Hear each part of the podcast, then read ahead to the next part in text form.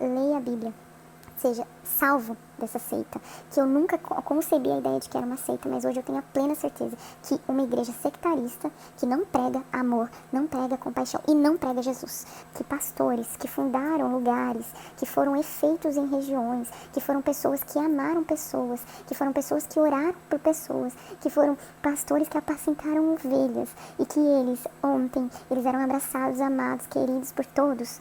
Hoje ele decidiu não estar mais nessa denominação da Maranata eles viram a cara, eles desconsideram, eles não chamam mais de pastores, eles não chamam mais de amigos.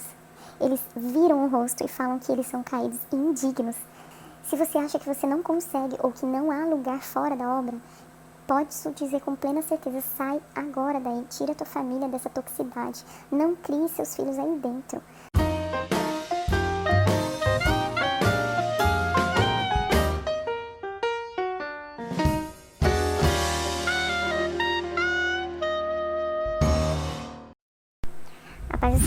Queridos e amados. É, eu fiz parte da Maranata por 25 anos, mais de 25 anos. E desde criança eu aprendi que a gente tinha que servir ao Senhor, ser servo, é, tinha que estar pronto para adorar. Então, assim, quantas mil vezes fomos eu, meu pai, limpar a igreja, deixar tudo muito arrumado, quantos, quantas viagens para o interior nós fizemos, quantos sacrifícios de finais de semana que não existia em família. É, na verdade, a gente não tinha nem tempo para ficar com amigos. Eu tive todos os meus relacionamentos com amigos, com família foram cortados pela falta de tempo na igreja.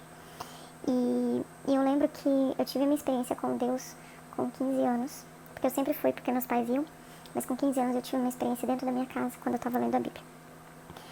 E só que eu acreditava que a obra do Espírito Santo era a única que salvava nós éramos proibidos de ler qualquer tipo de livro, não podíamos cantar nenhum louvor que não fosse da coletânea. É, eu lembro que quando a gente tinha vontade de ler algum livro que não fosse da igreja Maranata, a gente precisava consultar. Então a gente pegava a Bíblia, abria três textos fora de contexto, né? E, e tinha que ver se dava positivo ou não. Isso fora todas as outras relações da vida que a gente precisa consultar. Se a gente vai comprar um carro, a gente precisa consultar com obreiros lá na igreja se a gente vai comprar uma casa, se a gente vai fazer uma viagem, se a gente tem um casamento de um amigo que é em outra igreja, a gente tem que consultar para ver se Deus vai deixar, enfim. É muita coisa. Só que quando a gente está lá dentro, a gente acredita que tá tudo certo, que realmente é assim e que Deus quer isso mesmo.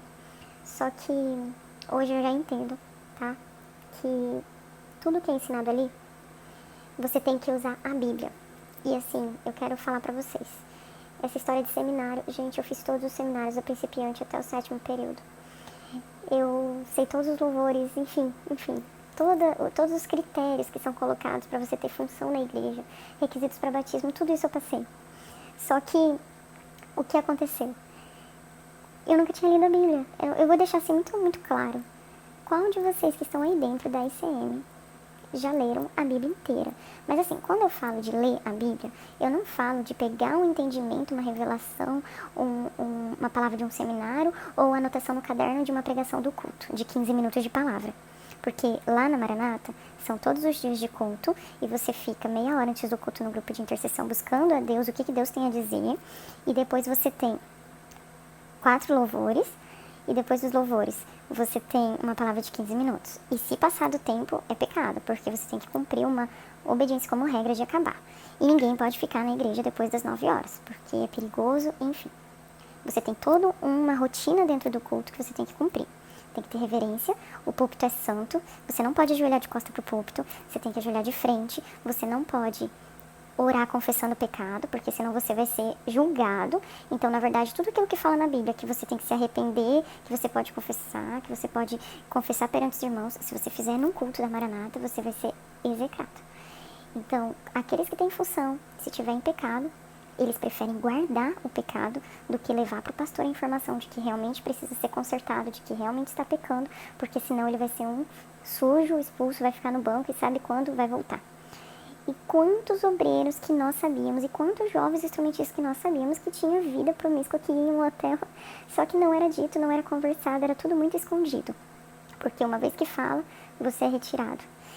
E o principal, que assim é o que mais abalou a minha existência dentro dessa denominação, é a inexistência de amor e compaixão. Você lá, eles preferem sacrificar uma vida do que sacrificar um, uma reverência num culto, do que.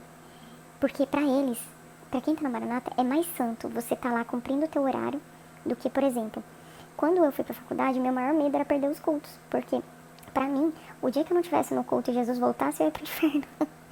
e, e onde tem isso na Bíblia, gente? Se tem um obreiro que ele perdeu o paletó, como é conhecido lá, ele pode até voltar. Se tem um diácono que traiu a esposa, ele até pode voltar um dia a ser obreiro, enfim. Se é um pastor que cai em pecado, não há redenção. E daí, como que você prega que Jesus é amor, que Jesus está ali, se não há perdão de pecados? Eles não perdoam. Se você foi pastor uma vez e você não é mais, já era. Você é um impuro. Você nunca mais é digno de pôr um paletó e pregar a palavra. E daí a pergunta, quem que é chamado para o ministério? Não é Jesus que chama, não é o Espírito Santo? Então quem é? Quem são as pessoas que acham que dominam sobre essas coisas? Quantas vezes eu vi injustiças lá dentro e eu acreditava que realmente eles estavam certos, eu acreditava que realmente isso era reverência, isso era obra. Quantas vezes meus amigos de outras igrejas tinham algum evento, tinha formatura, tinha casamento, eu não podia. E, e eu como instrumentista, se eu fosse num culto deles de outra igreja, eu perdi o instrumento.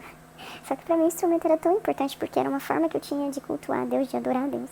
Mas infelizmente, eles usavam isso como pretexto de autocontrole e manipulação. Então eu preferia abdicar da minha vida, abdicar de tudo aquilo que eu tinha para poder estar em serviço, tocando no culto. Então, meu querido e amado irmão, ou primo, né? Porque quando você sai da MCM, você não é mais irmão, né? Você é primo. É, se você está aí dentro e você acha que realmente Deus está muito preocupado com a liturgia, com o modo como você deve levar a flor, com tantos palmos que não pode passar, tem que ser não sei quantos palmos de altura a planta. Se você está preocupado de, de ter que você abrir igreja você não abriu a igreja no horário, o pastor vai brigar com você. Se você acha que realmente Deus está muito preocupado com isso, você não leu a Bíblia, você não conhece a palavra. Então, a única coisa que eu te falo e que o pastor Sol vive falando, leia a Bíblia. Gente, é transformador quando você lê a palavra. Então, a palavra é vida, ela liberta você. Se você acha que você não consegue ou que não há lugar fora da obra, pode dizer com plena certeza, sai agora daí, tira tua família dessa toxicidade. Não crie seus filhos aí dentro. Aqui fora, fora desse aquário, tem vida, porque o Espírito Santo ele superabundou sobre, a, sobre esse novo tempo. E não é só a Maranata que tem palavra revelada, coisa nenhuma. A palavra revelada vem do Espírito Santo. Então, se você lê a Bíblia, você vai ter a revelação do Espírito Santo, porque você é filho de Deus, é semelhança. Se você está em santidade, e santidade não é você estar tá lá batendo ponto no culto, não. Santidade é você não estar em pecado, tua vida está inclinada em intimidade com Deus. Então, reveja algumas coisas. Quantas vezes eu abaixei a cabeça aceitando as coisas, sem contestar? Quantas pregações o pastor Deus te dava uma ordem e falava? Gente, eu lembro nos Manaíns, quantas vezes ele falava, o dono da obra, né? o dono da obra falava que quem saía era um caído, um acabado, um leproso. Realmente, o que mais me deixou indignada nesses últimos dias é que pastores que fundaram lugares, que foram efeitos em regiões, que foram pessoas que amaram pessoas, que foram pessoas que oraram por pessoas, que foram pastores que apacentaram ovelhas e que eles, ontem, eles eram abraçados, amados, queridos por todos. Hoje, ele decidiu não estar mais nessa denominação da Maranata. Eles viram a cara, eles desconsideram, eles não chamam mais de pastores, eles não chamam mais de amigos. Eles viram o rosto e falam que eles são caídos e indignos. Gente, vocês são como os fariseus. Quando Jesus veio, ele olhava para os fariseus e falavam: Homens da lei, então acordem, acordem. É melhor você ser como Jesus, cada dia mais com amor e compaixão, não importa. Leia a Bíblia seja salvo dessa seita. Que eu nunca concebi a ideia de que era uma seita, mas hoje eu tenho a plena certeza que uma igreja sectarista que não prega amor, não prega compaixão e não prega Jesus. Você pode ouvir uma palavra, eles falam Senhor, Senhor, Senhor, mas não tem nada de Jesus. Eles contam uma historinha lá, usam um texto da Bíblia, mas não trazem nada de Jesus. Jesus é amor. Então acorda, sai dessa bolha. Em nome de Jesus. E que vocês vão ver a felicidade que é estar fora da caverna sai da caverna. Vai lá no site do Pastor Solon, leia sobre essa caverna de Platão. E vocês vão entender que fora da caverna há vida.